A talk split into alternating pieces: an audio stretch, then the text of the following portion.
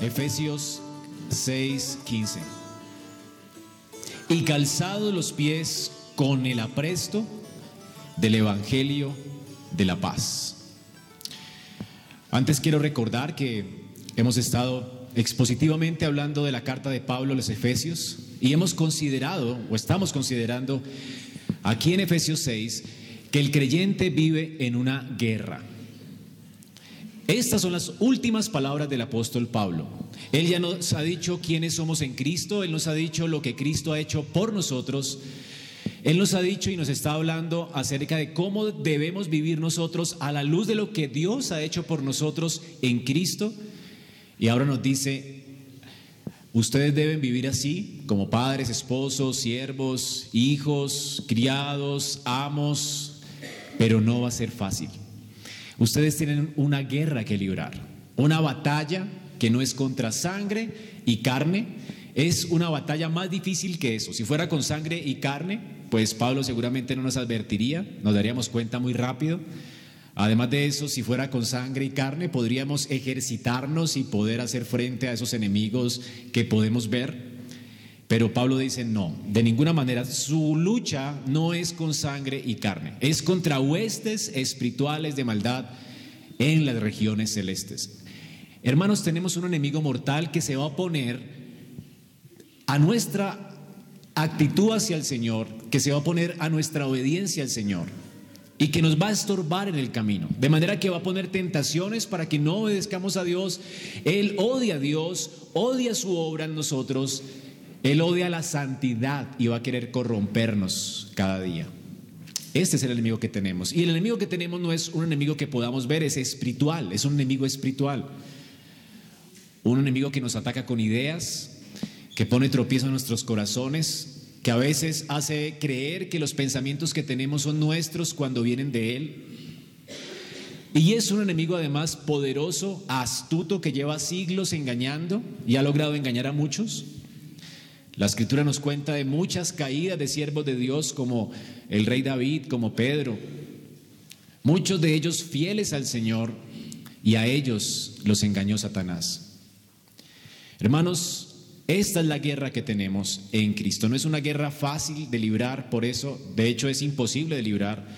Y por eso Pablo nos habla de que necesitamos definitivamente valor, es decir, fortalecernos pero no en nuestra fuerza, sino pelear esta guerra con la fuerza de Dios. Y eso es lo que nos dice en el versículo 10. Hermanos míos, fortaleceos en el Señor y en el poder de su fuerza. En nuestras fuerzas esta guerra no la podemos librar. Pero además de necesitar las fuerzas de Dios, necesitamos también la armadura de Dios. Un creyente debe pelear esta guerra con la fuerza de Dios y con la armadura de Dios, no con su propia armadura. Nuestra armadura siempre es falsa, es decir, eh, falta, nos, nos puede dañar el enemigo si peleamos con nuestros propios recursos. Debemos echar mano de los recursos de Dios, de la armadura de Dios. Y vimos que esta armadura tiene que ver con Cristo. Pablo está pensando no en un guerrero romano, no en un soldado romano, sino en el guerrero de Isaías, aquel guerrero que Dios prometió enviar para pelear por su pueblo. Y este guerrero es Dios mismo hecho carne. Así que en Isaías anticipa a Cristo, anticipa su persona y su obra. Eh, obviamente Pablo está pensando en el guerrero de Isaías, pero la ilustración tiene que ver, bueno, con los guerreros de nuestro tiempo, porque mm, eh, Jesús no fue un guerrero al estilo de los guerreros romanos, pero eh, hay una ilustración aquí, una, un símil, una comparación con los guerreros de Roma, tal vez con los guerreros que habían en el tiempo de Isaías, que usaban escudo y, y todo esto, para que nosotros podamos entender la obra y a la persona de Cristo. Pero está hablando específicamente esta armadura de Cristo, de su persona y de su obra. Y hemos estado viendo acerca de cómo debemos ajustarnos el cinturón de la verdad. Porque así fue que Cristo vino a pelear por nosotros. Él vino a pelear con honestidad, con rectitud. Él fue fiel a Dios. Y esto es lo que tenemos que ponernos, abrocharnos ese cinturón. Es decir, vivir una vida honesta delante de Dios. Llamar pecado a lo que Él llama pecado. Arrepentirnos por lo que Él llama pecado. Ser conscientes de la realidad de que Dios realmente es verdad y todo lo que Él dice es verdad. Y andar delante de Él con honestidad y rectitud como Cristo anduvo. También vimos que tenemos que ajustarnos bien a ese cinturón y tenemos que tener puesta la coraza de justicia. Y vimos que es la justicia de Cristo. Fue la justicia que Cristo obró. Él fue justo por nosotros. Él nos imputó su justicia a nosotros y ahora tenemos que abrocharnos bien esa coraza, de manera que vivamos de acuerdo a lo que ya somos en Él. Ya hemos sido justificados por la fe, ya somos justos. Su justicia no solamente nos fue imputada, sino que nos fue impartida por su Espíritu. Y eso fue lo que vimos hace ocho días. Tenemos que ser justos como Él es justo. No somos justos para querer para ganar el favor de Dios, más bien vivimos en justicia porque ya Él nos ha hecho justos. Es lo que somos, hermanos, justos. Y ahora Pablo nos dice, calzados los pies con el apresto del Evangelio de la paz. Y es la tercera, el, tercer artículo de esta armadura. Unos zapatos, un calzado, un calzado que se ajusta bien a todo soldado de Cristo. Un calzado que es de Dios, fue diseñado por Dios. Entonces, en primer lugar, vamos a ver la ilustración. Es una ilustración definitivamente que tiene que ver con un soldado, que podemos ver, por supuesto. Hoy no hay de esos soldados, así que tenemos que explicar la ilustración. Luego vamos a ver también la explicación de esta ilustración. Hay una explicación teológica de esta ilustración. Pablo está apuntándonos a Cristo, a su obra. Y luego vamos a ver la exhortación que nos, nos está haciendo. Debemos calzar estos zapatos, calzarlos. Entonces la ilustración, la explicación y luego la exhortación. Vamos a ver la ilustración entonces. El calzado del que Pablo está hablando aquí era un calzado vital para toda guerra en medio de los imperios. En el imperio romano se conocía porque usaban un buen calzado para sus guerras. Así que Pablo seguramente está eh, hablando de ese tipo de calzado que usaban los soldados en su tiempo. Para los tiempos bíblicos, la gente no usaba zapatos como nosotros. Hoy en día tenemos zapatos para todo. Si usted va a un almacén de zapatos eh, deportivos, encuentra zapatos deportivos para toda clase de deportes. Y hay zapatos para trotar, para caminar, para jugar fútbol, para jugar tenis, para escalar, para todo, ¿verdad? Y cada deporte requiere su propio zapato. En ese tiempo solamente había eh, un tipo de calzado para los soldados y el tipo de calzado normal que la gente usaba, que eran unas sandalias, pero la mayoría de personas andaban descalzas. Ahora, hermanos, ¿por qué los soldados inventaron, o el ejército se inventó ese tipo de calzado? Porque eso le permitía más movilidad en la guerra, llegaba más rápido al terreno enemigo los enemigos normalmente habían estrategias militares y colocaban unas astas de palo clavadas al suelo como lanzas. Así que cuando venían ejércitos acercándose, como muchos de ellos peleaban, ustedes pueden ver los cuadros, peleaban descalzos. Eh, cuando venían a, invadir a sus enemigos, estas lanzas que parecían espadas atravesaban los pies de sus enemigos. Y obviamente después de que tus pies eh, son heridos, tú no puedes caminar y eres muy fácilmente vencido. Así que los pies que sostienen el cuerpo eran vitales en la, guerra. Y esta es la ilustración de la que Pablo está hablando. Se cuenta en la historia que Roma ganó realmente muchas guerras a causa de su calzado. Según la historia, los soldados de Julio César y los de Alejandro el Grande ganaron muchas batallas parte por los zapatos militares que los preparaban para la batalla. Así que esos zapatos les permitían tener a ellos movilidad, estabilidad, no los protegían de, las minas, de, estas minas que hoy en día se llaman minas quiebrapatas, ¿verdad?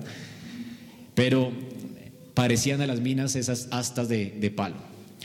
Así que un soldado podría ser muy fuerte, un soldado podría estar muy preparado, un ejército podía tener buenas estrategias militares, pero si sus pies se lastimaban, el enemigo iba a ganar ventaja sobre ellos, iban a ser vencidos.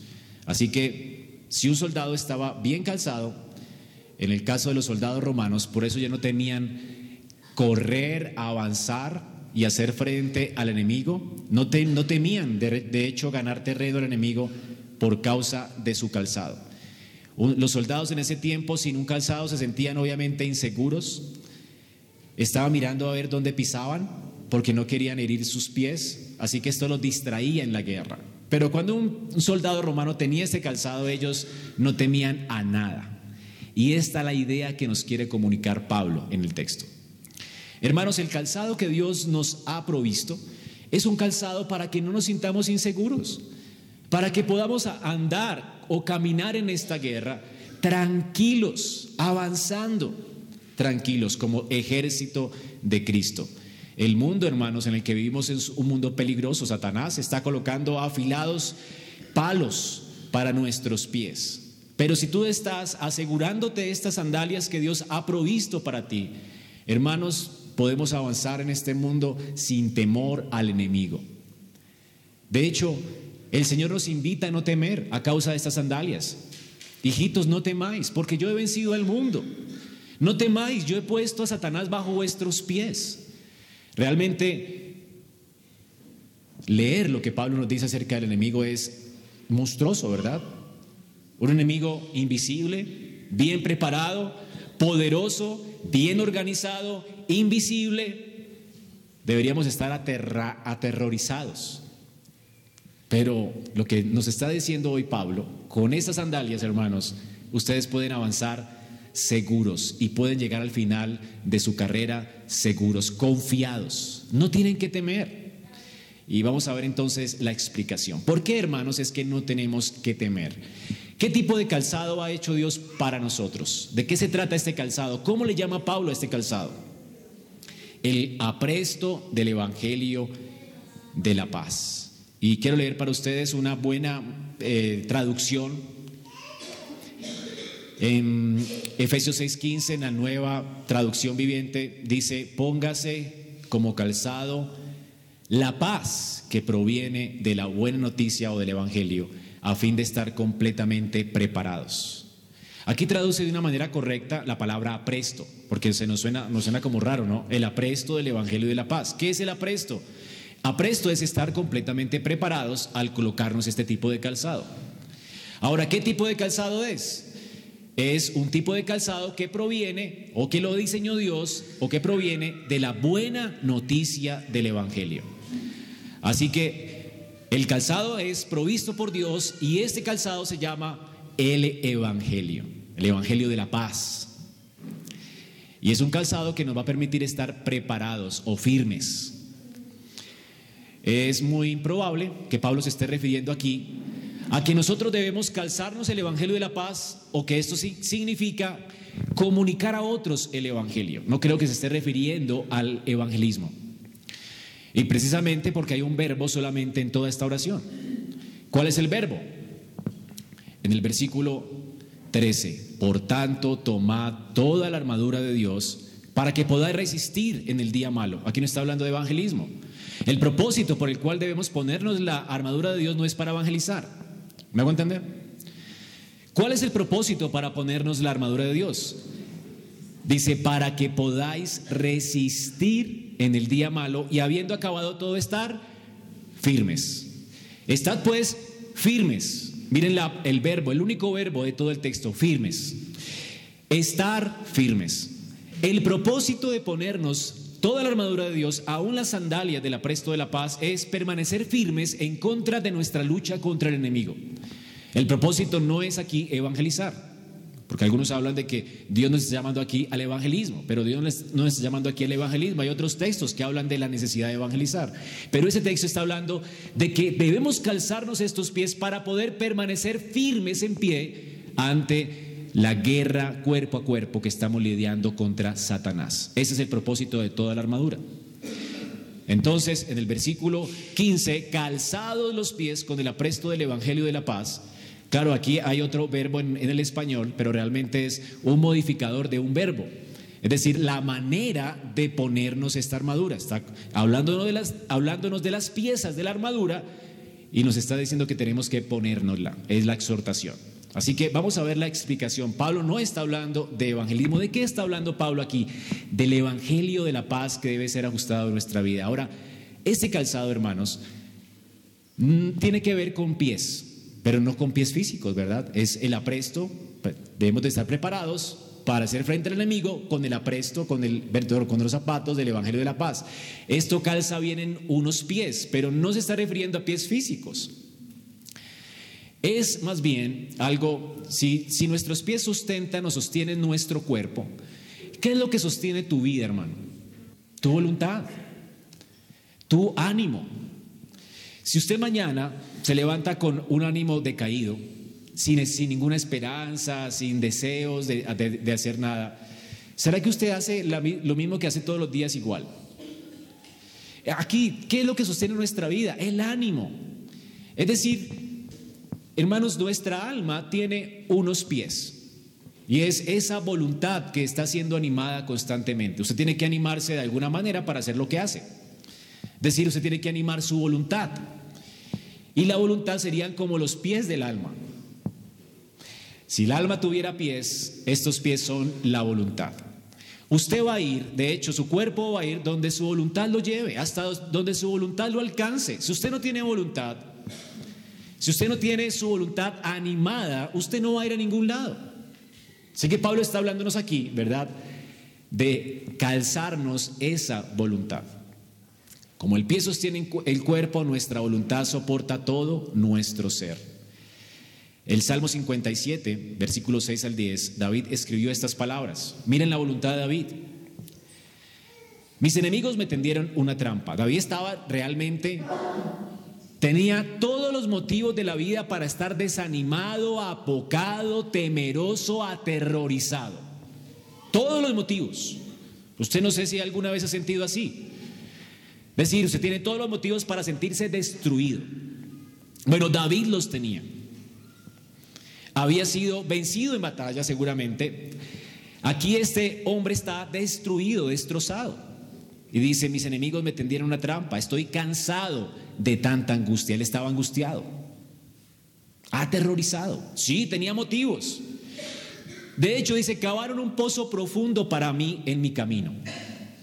Es decir, el enemigo le colocó esos taches en su camino. Y después dice, pero mis pero ellos mismos cayeron en la trampa. Él vio realmente o estaba viendo cómo Dios le, le había salvado y le podía salvar. Y, y hay un interludio, dice, mi corazón está, Señor, confiado en ti. Puede ser que el enemigo haya ganado una batalla en mi vida, pero mi corazón, ¿cómo estaba la confianza de él? ¿Cómo estaba su ánimo? ¿Cómo estaba eh, su voluntad? Él no está aquí destruido, no está desanimado. Dice aquí, mi corazón, oh Dios, está en ti confiado. Ahora, ¿de dónde provenía esta confianza de David? Al punto de que lo hacía no desfallecer, sino más bien lo animaba más y, él estaba cantando aquí. ¿Quién canta sino alguien que está contento?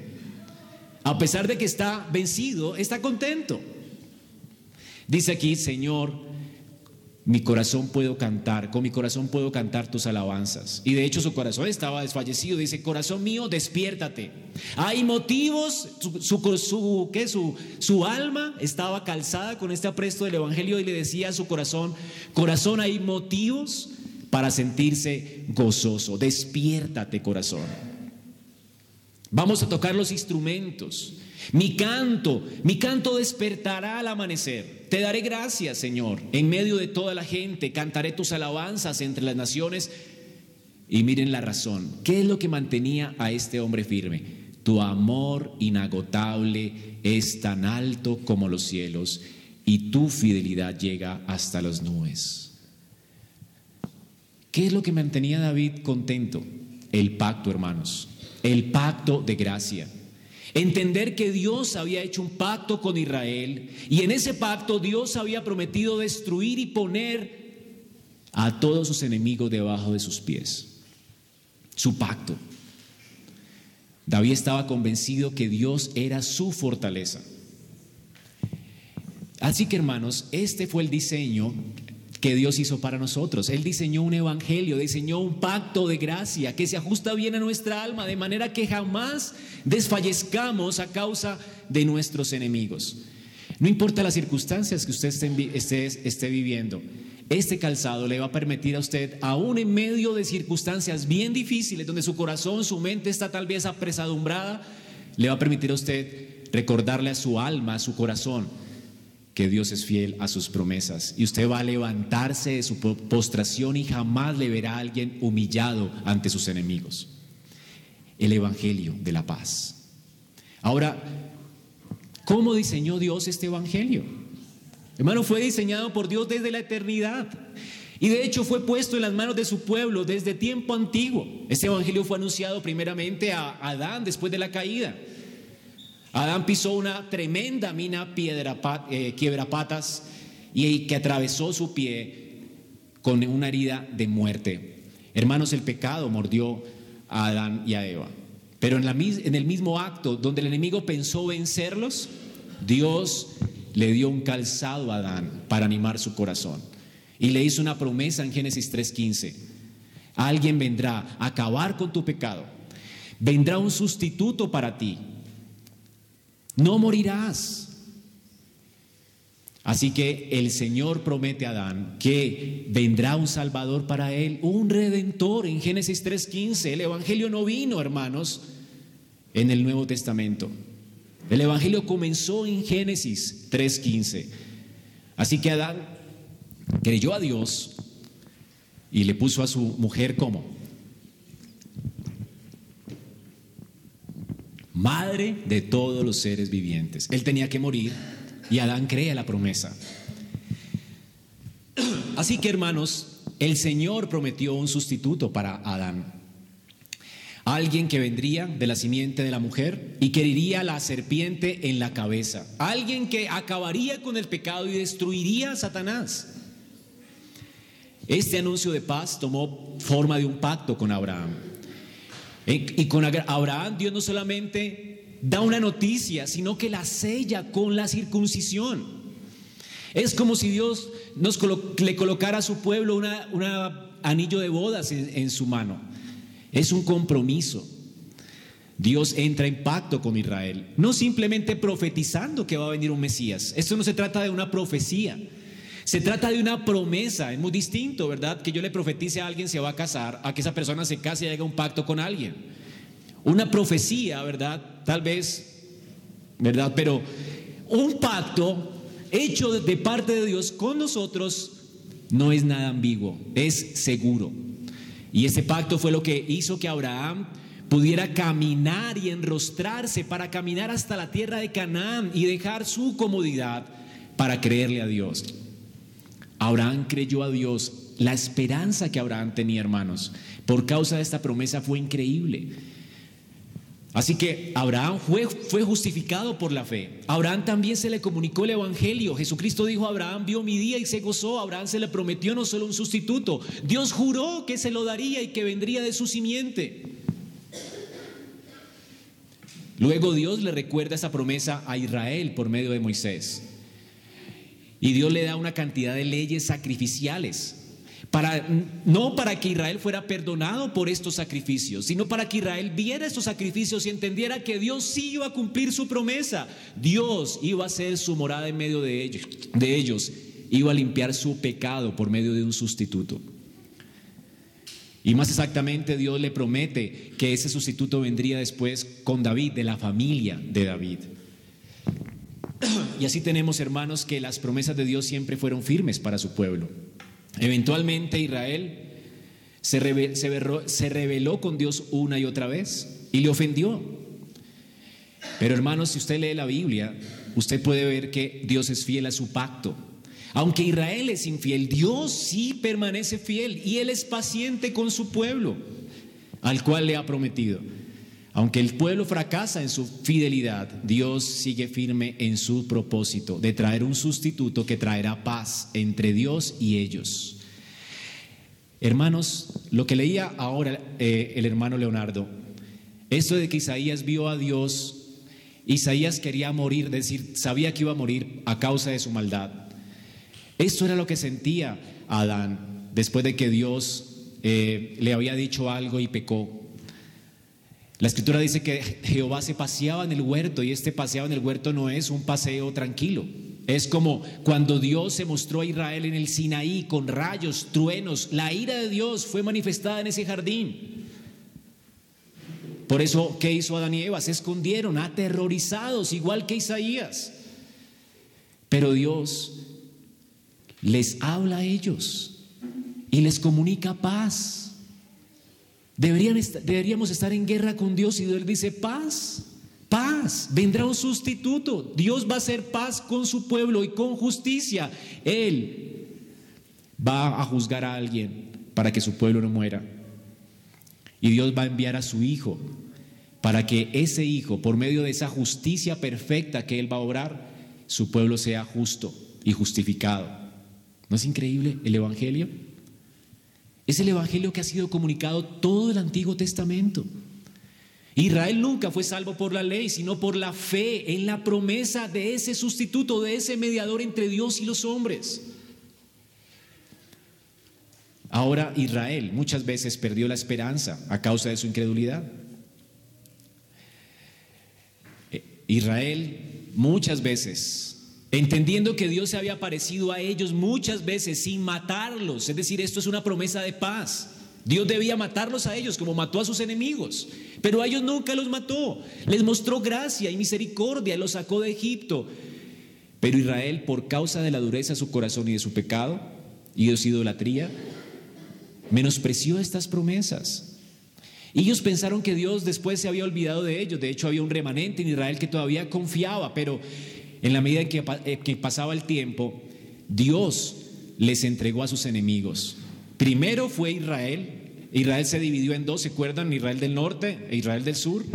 Primero Israel del norte fue conquistada y cautiva por mano de los asirios y luego Israel del sur, es decir, Judá, la tribu de Judá, fue cautiva después con Babilonia, deportada a Babilonia. Y eso fue terrible. Muchos de ellos en medio del cautiverio se preguntaban cuando estaban en manos de sus enemigos, ¿será que Dios se olvidó de nosotros? Ellos que habían escuchado de lo que Dios había hecho con ellos antiguamente. Dios había destruido a sus enemigos, Él peleó con ellos. El ángel de Jehová venció a sus enemigos y ahora ellos estaban siendo entregados en manos de sus enemigos. Y se preguntaban, ¿será que no hay esperanza más para nosotros? ¿Se olvidó Dios de su pacto? Y uno puede leer este lamento en las palabras de, Jeremías, en Lamentaciones 5:21. Mire lo que dice eh, Lamentaciones, las preguntas que hace Jeremías. ¿Por qué Jerusalén está vacía y desolada, Señor? Aquí estaban siendo deportados. Es un lugar donde merodean los chacales, Señor. Señor, pero tú serás el mismo para siempre. De hecho, a él le costaba trabajo pensar que Dios faltar a su pacto. Y Jeremías dice, no, Señor, yo sé que tú eres fiel, pero ¿qué pasa? ¿Qué pasa, Señor? Tu trono continuará de generación en generación, tú nunca vas a cambiar. Pero Señor, ¿por qué sigues olvidándonos?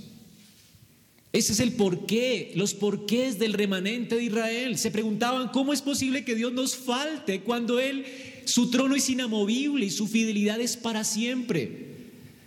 Ellos querían tener confianza, pero las circunstancias no les permitían tener esta confianza a causa del pecado. Y muchas veces nos sentimos inseguros a causa del pecado. Ahora, Él sigue diciendo, Señor, ¿por qué nos has abandonado por tanto tiempo? Y Él ruega, restauranos, Señor, y haz que regresemos a ti. De hecho, el lamento de, Jeremías no es simplemente porque perdieron un pedazo de tierra sino porque en esa tierra Dios había prometido su presencia. Por eso el ruego no es, Señor, devuelve la tierrita, no. Señor, vuélvenos a ti. Es horrible estar sin ti. Es horrible habitar en un lugar donde tu presencia no es visible para nosotros. La presencia de Dios se hacía visible para ellos en el tabernáculo, ¿recuerdan? Ahora, Señor, ¿acaso nos has rechazado por completo? Esa es la pregunta de Él. Y así termina Lamentaciones, con esta pregunta, ¿todavía estás enojado con nosotros? ¿No es horrible sentirse así? La peor pesadilla de un hombre no es tener una guerra con Satanás. La peor pesadilla de Satanás realmente tiene poder, es poderoso, sí, pero la peor pesadilla para un hombre debería ser tener una guerra con Dios. Y esto es lo que se está preguntando Isaías. Si quizás Dios ahora es su enemigo y ya no es su amigo. Si quizás Dios se había olvidado de, ellos. Ahora le parecía difícil pensar esto. Pero era su pregunta, Señor, ¿estás enojado con nosotros? ¿Eres acaso ahora nuestro enemigo? Y allí termina su libro, con un lamento. Es horrible estar así. Así que Dios a través de Isaías ya había respondido a estas preguntas de lamentaciones. Antes de que Judá fuera deportado a Babilonia, Dios ya había profetizado esta deportación con el profeta Isaías. Isaías fue profeta en Judá, recuerden. Isaías estaba profetizando que Israel sí iría cautivo, pero que Dios no se iba a olvidar de su promesa ni de su pacto. Dios ya había respondido y creo que este es el texto que está citando Pablo cuando dice, pónganse, cálcense con el Evangelio de la paz. Pablo no está pensando en el guerrero romano, Pablo está pensando en la paz que Dios prometió a su pueblo en Isaías. El anuncio de esta paz viene a este pueblo que va a ser cautivado en Babilonia. Isaías 52, del 4 al 7, el Señor dice, esto dice el Señor soberano. Hace mucho tiempo mi pueblo decidió vivir en Egipto. Así que recuerda cuál, cuál ¿Cuál cautiverio? El cautiverio de Egipto, antes de que fueran liberados por Moisés. Ahora es Asiria que lo oprime. Hay un antes y una ahora. Ahora, antes estaban cautivos y ahora siguen cautivos. ¿Qué ha pasado, hermano? Israel ahora está en cautiverio como lo estuvo en Egipto. ¿Qué es esto? Pregunta el Señor. Y pregunta, ¿por qué está esclavizado mi pueblo nuevamente?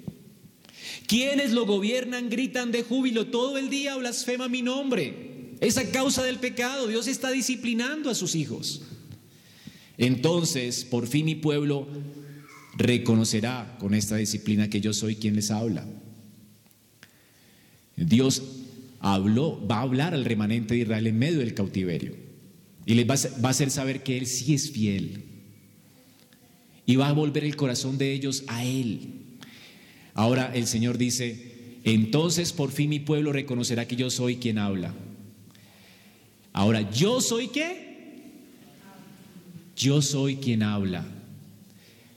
Hermanos, Cristo vino. Y lo más terrible, bueno, un remanente reconoció su voz, pero muchos en Israel no reconocieron su voz. Pero dice, mi pueblo sí reconocerá quién habla. Jehová vino y se hizo hombre en Cristo. Y mira cómo Isaías habla de Cristo, qué hermosos son sobre los pies del mensaje, los pies qué hermosos son los pies del mensajero que trae buenas nuevas. Aquí está hablando en singular, del mensajero, de un mensajero. Está hablándonos de Cristo y dice, mi pueblo reconocerá mi voz. Jesucristo vino como Jehová hecho hombre. Dios, el Hijo, se hizo hombre. Y este, estos pies de, de, este anunciador de buenas nuevas de paz dice, estas buenas noticias, buenas noticias de paz y de salvación, las noticias de que Dios reina. Jesucristo cuando vino y se hizo hombre, vino como este mensajero de paz. Él es el mensajero de paz. De hecho, la escritura nos dice que Él fue el primer mensajero de paz. En Hebreos 2.3 nos dice, ¿cómo escaparemos nosotros si descuidamos una salvación tan grande? La cual nos fue anunciada primeramente por el Señor y nos fue confirmada por los que oyeron. Israel iba a reconocer la voz de Jehová en Cristo. Él vino a traer buenas noticias de paz Así que hermanos, Dios le está prometiendo a Isaías, en medio del cautiverio, que Él va a acordarse de su pacto y va a redimir a Israel. Esta redención es comprarlos, rescatarlos de su estado de pecado. Y aquí está Dios prometiendo de hecho un segundo éxodo. Isaías está comparando el éxodo antiguo con el nuevo éxodo. Ellos están cautivos, pero ahora Isaías le muestra, Dios le muestra a Isaías que el cautiverio de su pueblo es un cautiverio peor que el de, el de Egipto. Están cautivos del pecado. Así que las naciones extranjeras que los tenían cautivos no eran el problema, el, problema era su propio perverso corazón. Y Dios dice, pues yo los sacaré de ese cautiverio cuando escuchen mi voz. La voz del que clama, el reino de Dios se ha acercado. Jesús proclamó buenas nuevas de paz. El Señor nos dice en Juan 14, 27, mi paz os dejo, mi paz os doy. No os la doy como el mundo la da, así que no se turbe vuestro corazón ni tenga miedo. ¿Cuál es la paz que Él vino a dejarnos? Nuestros pecados nos han apartado de Dios, hermanos. Nos han dejado en enemistad con Dios. Y esta es la paz que Cristo vino a ofrecer. No es la paz que el mundo ofrece, es una paz completa, es una paz con el, que realmente necesitamos tener paz. Jesucristo proclamó esta paz diciendo, el Espíritu del Señor está sobre mí, por cuanto me ha ungido con el Espíritu de Dios para dar buenas nuevas a los pobres. Él es el proclamador de estas buenas nuevas. Y Él es el generador de estas buenas nuevas. Dice, me ha enviado a sanar a los quebrantados de corazón, a pregonar libertad a los cautivos. Es el nuevo éxodo. La misión de Cristo a esta tierra es un éxodo. Él venía a librarnos de la esclavitud del pecado, a librarnos de Satanás, y venía a salvarnos y a librarnos de este mundo y a llevarnos a Sión, al reino de Dios. El Señor vino con este propósito. Vino a poner en libertad a los oprimidos y a predicar el año agradable del Señor. Qué glorioso anuncio, hermanos. El anuncio glorioso del Evangelio es que Dios reina sobre su pueblo. Que Dios vino en la persona de su Hijo para reconciliar a su pueblo con Él mismo. ¿Cómo? Hermanos, Jesús triunfó donde Israel fracasó. Jesucristo fue a la cruz por nuestros pecados y Jesucristo vivió una vida santa por nosotros, de manera que ya Él mismo sea el justo y el que justifica, dice Pablo. El justo y el que justifica. La justicia suya nos es imputada a nosotros para que podamos presentarnos delante de Dios no con nuestra propia justicia, sino con su justicia. Y Él fue a la cruz a pagar nuestra deuda con Dios y con su sangre fuimos nosotros limpios.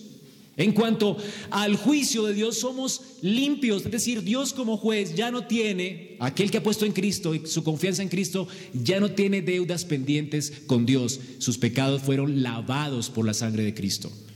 Judicialmente, nuestro juez, con quien teníamos una deuda pendiente, ha dicho, ahora ustedes son libres y no solamente libres. Ahora Dios cumple su pacto, dice, yo seré a vosotros por Dios y vosotros seréis, seréis mi pueblo. Yo seré tu padre. Tenemos, de hecho, hermanos, una, un acercamiento más glorioso que el acercamiento que tenía Adán con Dios. La relación que tenía Adán con Dios era de criatura, ¿verdad? A, a creador. Pero la relación que tú tienes con Dios en Cristo es de padre hijo y Cristo es tu hermano. Dios te adoptó como miembro de su familia. Esto no pasaba con Adán, ¿verdad? Esto es glorioso, hermanos. Esto se llama la gloria, la gloria que nos ha sido prometida. De esto es lo que está hablando toda la, la, Biblia, el Evangelio habla de esta gloria prometida. Dios no solamente iba a restaurar a un pueblo para él, Dios iba a habitar en medio de ese pueblo y los iba a ser hijos hijos y herederos de su reino. Por eso el salmista dice, ¿quién es el hombre para que tú lo visites?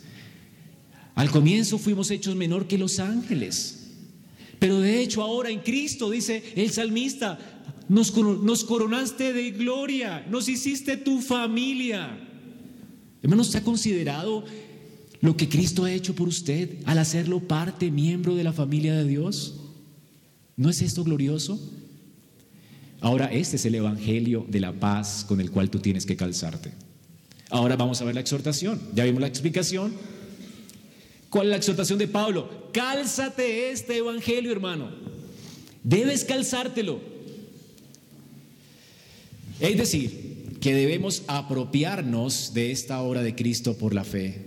Es decir, debemos estar plenamente convencidos es como cuando Pablo dice en 1 Corintios 6, 16, 13, estad firmes en la fe. ¿Cómo nos mantenemos firmes sin caernos en la batalla? Con el apresto del Evangelio, de la paz. Es la única manera. Hermanos, esta fue el tipo de vida que vivió Abraham. Abraham fue un hombre que se puso, se calzó este evangelio. Ahora, mire, hermanos, el evangelio le fue prometido a Abraham y Abraham se calzó con estos, con estos zapatos, con este apresto. estuvo preparado con esto para enfrentar las vicisitudes de su, de su vida, para salir de Ur de los Caldeos y obedecer a Dios. ¿Cómo lo hizo? Con la seguridad de la promesa de Dios, de que traería un Salvador para él. Y Romanos 4, 18 al 22 nos dice que Abraham creyó en esperanza contra toda esperanza. Es decir, Dios le prometió a él un Salvador por medio de su simiente y él era estéril y su esposa era estéril. Pero Abraham creyó a Dios como sea, Señor, aunque yo sea estéril, aunque mi esposa sea estéril, pues te creeré contra toda esperanza, contra todo pronóstico, porque tú eres Dios. ¿Y por qué le creyó a Dios? ¿Cómo es posible que Dios me prometa paz por medio de una simiente y Dios no vaya a cumplir? Si lo he visto y no me mató. No habló Abraham con Dios. No fue llamado Abraham amigo de amigo de Dios, un pecador. Abraham podía saber si Dios no me mató, Él va a cumplir su promesa. Si yo me encontré con Dios y me habló, Él va a cumplir su promesa. Él va a traer de mi simiente un Salvador. Y creyó en esperanza contra toda esperanza. Y él entendió que iba a ser padre de muchos, conforme a la promesa. Y no se debilitó en la fe al considerar su cuerpo muerto que estaba estéril. Tampoco dudó por la incredulidad de la promesa de Dios, sino que se fortaleció en fe, se puso estas sandalias del Evangelio, dando gloria a Dios, plenamente convencido. Esto es ponerse las sandalias, estar plenamente convencidos de que Dios era y es poderoso para hacer todo lo que Él ha prometido. Hermano, ¿tú estás convencido de que la obra que Dios comenzó en ti la va a perfeccionar hasta el día de Cristo? ¿Tú estás convencido de que Dios ha puesto a Satanás debajo de tus pies, aunque Satanás sea un enemigo poderosísimo? ¿Tú estás convencido de que Dios ha colocado una verdad para que la leas, la estudies y para que jamás haya, tropiezo en tu vida? ¿Estás convencido de, Dios, de su, palabra, de Cristo, de lo, que por, de lo que Él ha hecho por ti para justificarte y salvarte? De eso estamos hablando, de un convencimiento de ese convencimiento que hace que nos levantemos todos los días y aunque sigamos siendo pecadores, podamos venir delante del trono de la gracia todos los días para hallar en él oportuno socorro. De eso estamos hablando aquí, de ese apresto. Si tú debes resistir firmes, firme al enemigo, esta convicción, es vital para tu vida. Si Dios puede quitar mi culpa, si Dios puede darme paz con Él, si Dios puede eh, permitirme vencer el pecado, ¿cómo temer a mis enemigos? Hermanos, esto nos capacita para obrar proezas por Dios. En Dios, dice, dice, dice el pueblo de Israel, en Dios haremos proezas. Ahora, tú recuerdas, hay otra, una ilustración que me gustó en Juan 18, del 3 al 11. Es una ilustración, por supuesto. Judas, dice aquí, tomó una compañía de soldados. Una compañía de soldados son por lo menos 500 soldados romanos. Y alguaciles de los primeros, de los principales sacerdotes y de los fariseos. O sea, era casi un ejército de 500 y algo de hombres. Imagínate, hermano, iban, con linternas, antorchas y con armas, dice Juan. Juan 18.3, con armas. Y los discípulos estaban con una navajita aquí que tenía Pedro y con palos, con sus bastones, me imagino, no sé, pero ellos no estaban, no eran soldados, no tenían experiencia. Ahora le, preguntan, cuando, cuando los ve, dice, pero Jesús, sabiendo todas las cosas que le habían de sobrevenir, él sabía que iba a entregar su vida en rescate por nosotros. Se adelantó y les dijo, ¿a quién buscáis? Y los soldados respondieron, a Jesús el Nazareno. Jesús les dijo, yo soy. Y estaba también con ellos Judas, el que le entregaba. Cuando él les dijo, yo soy, ellos retrocedieron y cayeron a tierra. Este ejército de gente romana, acostumbrados a ver gente llorando, eran criminales. Sus piernas ahora están temblando y caen, no de la unción, del miedo, del terror. Ellos no podían, retrocedieron del miedo. Yo soy, con una palabra, y retrocedieron. Usted sabe lo que significó esto para Pedro. ¿Sabe qué hizo Pedro? Mira, sigue leyendo. Simón Pedro entonces tenía una espada, que era más o menos una así, chiquita, y la desenvainó. Y yo creo que le iba a cortar la cabeza al, sumo, al siervo del sumo sacerdote. ¿Qué dijo Pedro cuando el Señor dijo, yo soy? ¿Tú crees que Pedro se iba a amedrentar con 500 hombres después de que vea a Jesús diciendo yo soy y todos caen al suelo? Pedro no tiene ni cinco de miedo. Ahora él está dispuesto a enfrentarse y a mocharle la cabeza a los 500 que están allí. Y le va a, mochar la cabeza al siervo del sumo sacerdote, a Malco. Y Malco me imagino que lo esquiva y le corta solamente la oreja. Y Jesús tiene que detenerlo. Por favor, Pedro, no hagas eso. Y sana a Malco. Y Jesús mismo se entrega. Él no vino, Él no descendió del cielo para que tuviéramos compasión de Él, como un mártir. Él es nuestro campeón. Él vino a ofrecer su vida en sustituto, fue nuestro sustituto, en sustitución por la nuestra. Él obedeció perfectamente por nosotros y Él vino a morir por nosotros. Él vino a eso. Pedro, yo vine a esto, no pelees con ellos. Esta no es tu pelea, es mi pelea. Ya viste mi poder. Ahora nunca le temas a tu enemigo. Y ahora Pedro tiene que entender después que su enemigo no es Roma. ¿Entiendes? Pero tú crees que Pedro le va a temer después al enemigo. No dice Pedro que en breve Jesús aplastará a Satanás debajo de nuestros pies. ¿Tú crees que va a haber temor después en el corazón de los discípulos para proclamar a Cristo con firmeza? No, hermanos, si han visto este poder. Este es Cristo, con una palabra y sus enemigos son destruidos. Cuando Él venga por segunda vez, su guerra no es una guerra entre dos iguales. Una vez Él venga, todos los enemigos de Cristo se postrarán y tendrán que reconocer que Él es Dios. Este es mi Cristo. Y este es el Evangelio de la paz. Hermanos, ¿cuál es el Evangelio de la paz? Que este Cristo, este Dios, que vino a obedecer por nosotros y a morir por nosotros, ahora es tu hermano. ¿Y sabes qué tiene que pasar en tu alma con un hermano así? Tú no tienes que temer a nada. No temáis. No temáis, manada pequeña. A mi Padre le ha placido darle a ustedes el reino. Ahora, ¿saben qué es lo más increíble? En Hebreos 2, 11 y 12 dice que el que santifica, decir, Cristo, que Él nos santifica, y los que son santificados, decir, nosotros, Cristo y nosotros, de uno somos todos. Somos de su familia. Pero ¿saben qué es lo mejor? Dice, por lo cual, como somos de su familia, Él no se avergüenza de llamarnos hermanos. Yo soy una vergüenza para esta familia. Tú eres una vergüenza para esta familia. Pero ¿sabes qué dice el Evangelio de la Paz?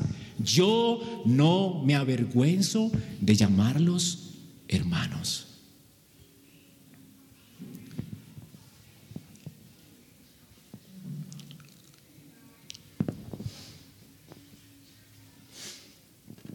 Así que hermanos, nuestro andar está lleno de situaciones difíciles, sí, pero el Señor está de nuestro lado.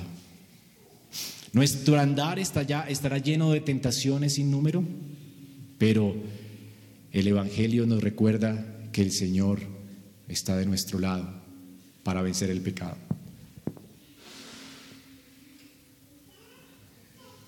Pero,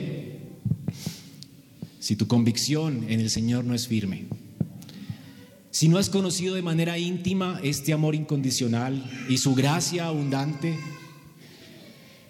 tú no podrás pelear contra tu enemigo. Si tu voluntad está debilitada, Hermano, tú no podrás pelear con tu enemigo. Mientras, mientras estés en este mundo, vas a ser derrotado.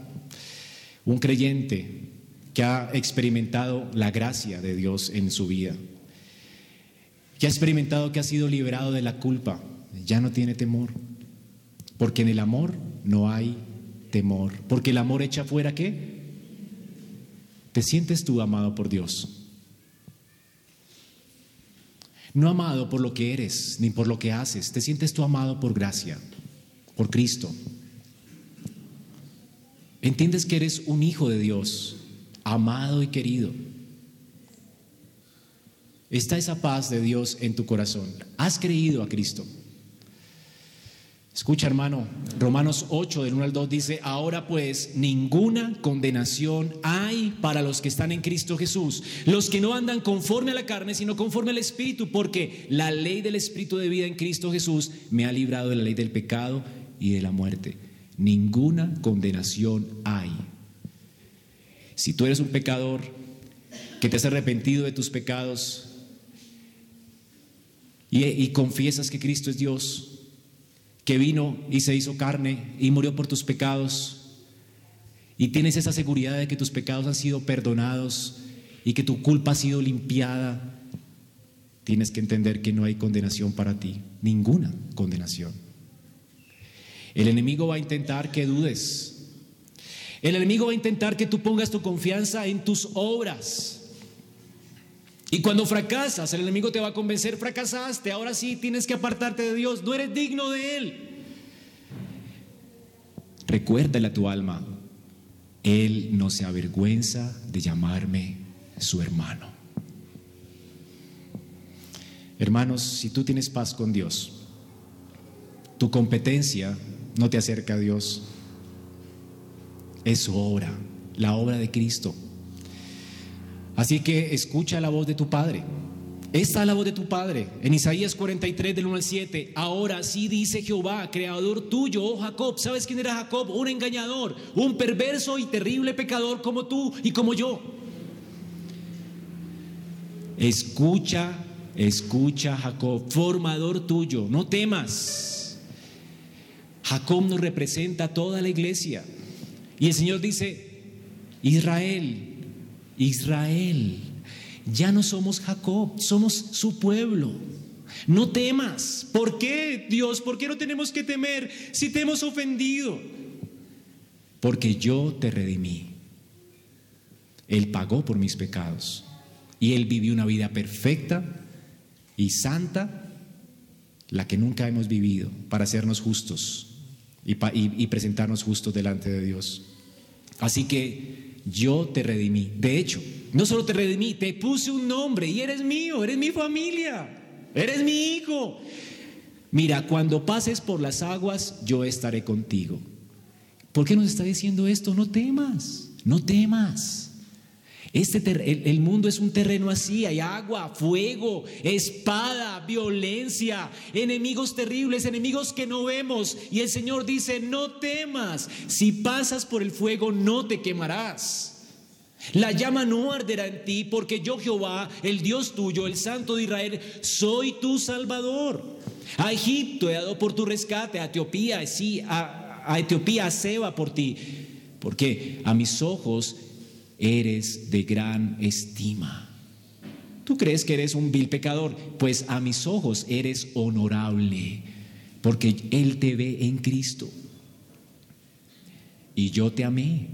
Te amé. No dice te amaré por lo que haces. No, te amé. Él nos amó desde la eternidad. Tenía nuestro nombre en memoria. Y Cristo vino a salvarnos por amor.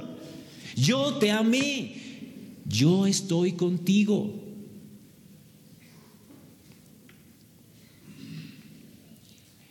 Romanos 16, 20 dice, este Dios de paz aplastará en breve a Satanás bajo nuestros pies. ¿No es increíble esto, hermanos? Seguramente el texto que acabamos de leer no tiene que ver con el evangelismo. Pero sí con tu fe en el Evangelio. ¿Cómo está tu fe en esta obra de Cristo hoy? ¿Confías en tus obras o confías en la obra de Él? Ahora, el Señor quiere fortalecer nuestra voluntad. Escuche, hermano, la victoria que Cristo logró por usted está disponible para usted. Simplemente tienes que responder a estas tres preguntas que nos hemos hecho hasta hoy. ¿Realmente tú quieres ganar? ¿Puedes ser honesto hoy contigo mismo y realmente quieres ganar? ¿Tienes puesto el cinturón de la honestidad? ¿Quieres vivir para Dios? ¿Quieres ganarle la batalla al pecado? ¿Quieres vencer a Satanás en tu vida? Si tú eres honesto y puedes responder a esta pregunta así, tienes una ventaja. Pero también tienes que preguntarte, ¿Tienes puesta esa coraza de justicia? ¿Estás buscando tú vivir una vida justa porque ya eres justo? Respóndete esa otra pregunta. Y si dices, sí, sí, yo estoy dispuesto. Bueno, la otra pregunta es, ¿eres valiente en la batalla porque tus pies están firmemente plantados en la confianza en que Dios ha enviado a Cristo a morir por ti? ¿Tienes puestas estas botas? Y si es así, hermano, deleítate en, el Señor y no temas. Sal de aquí sin temor. No tienes que temer a la, acusación del enemigo. Dice MacArthur, si usted anda por todos lados en su vida dudando del Señor y de su fortaleza, usted va a perder. Pero si usted puede responder a estas tres preguntas, si usted es un ganador y Dios va a hacer las Dios va a hacer cosas emocionantes en su vida y revolucionarias en su vida para su gloria. Y termino con unas palabras para los amigos que nos acompañan hoy. Tal vez tú hayas respondido a estas preguntas, no, no, no, no estoy seguro. Pues tienes que entender algo. Isaías 57, 21 dice, no hay paz, dijo Dios, para los impíos. En tanto sigas en tu impiedad sin Cristo, no hay paz y tendrías que estar aterrorizado porque el peor enemigo del hombre no es el diablo, es Dios. Y en Cristo Dios ha venido a ser la paz. Así que si tú estás sin Cristo, hoy te reconvengo seriamente para que pienses en que Dios es tu enemigo. Y Él ha enviado a Cristo para que todo aquel que en Él crea no se pierda y tenga vida eterna. ¿Por qué no confiesas hoy mismo tus pecados y te apartas? Y dice que recibirás misericordia. Cristo fue ofrecido para todos aquellos que creen. Tú puedes hoy colocar tu fe en Cristo. Si tan solo reconoces tu maldad, reconoces el problema que tienes con Dios y te humillas, el Señor ha prometido hoy mismo, hoy mismo, limpiar tu pecado y ser tu Padre y Jesús ha prometido ser tu amigo y tu abogado. Así que si tú necesitas hoy salvarte de la ira de Dios, tienes el mejor abogado y tienes el amor de un Padre que jamás rechazará a los que vienen a Él humillados. Vamos a ponernos de pie y a orar.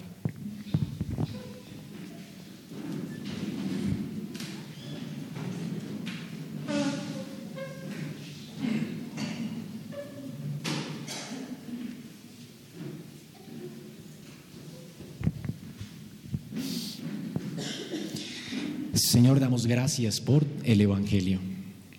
Ayúdanos, ayúdanos a fortalecernos en Él, a confiar en Él, a confiar en Cristo y en su obra. De manera que puestas estas botas como ejército tuyo, Señor, nunca desfallezcamos, sino que nuestro ánimo siga en pie hasta el final. Que nuestra voluntad te sirva y que no tema nunca al enemigo. Mientras marchamos por este mundo hacia Sion, Ayúdanos a mantenernos firmes, puestos los, en, nuestros pies puestos el Evangelio de la paz. Esta paz que lograste en Cristo y esta paz que ahora es nuestra por la fe. Señor, fortalece a tu pueblo y permítele entender que ningún enemigo podrá hacernos frente durante todos los días de nuestra vida, porque Jehová es quien pelea por nosotros. Oramos en Cristo Jesús. Esperamos que este mensaje haya sido edificante para tu vida. Si deseas este y otros mensajes, visita nuestra página en internet iglesiaraa.org. Este es un recurso producido para la Iglesia Cristiana Bíblica Ra.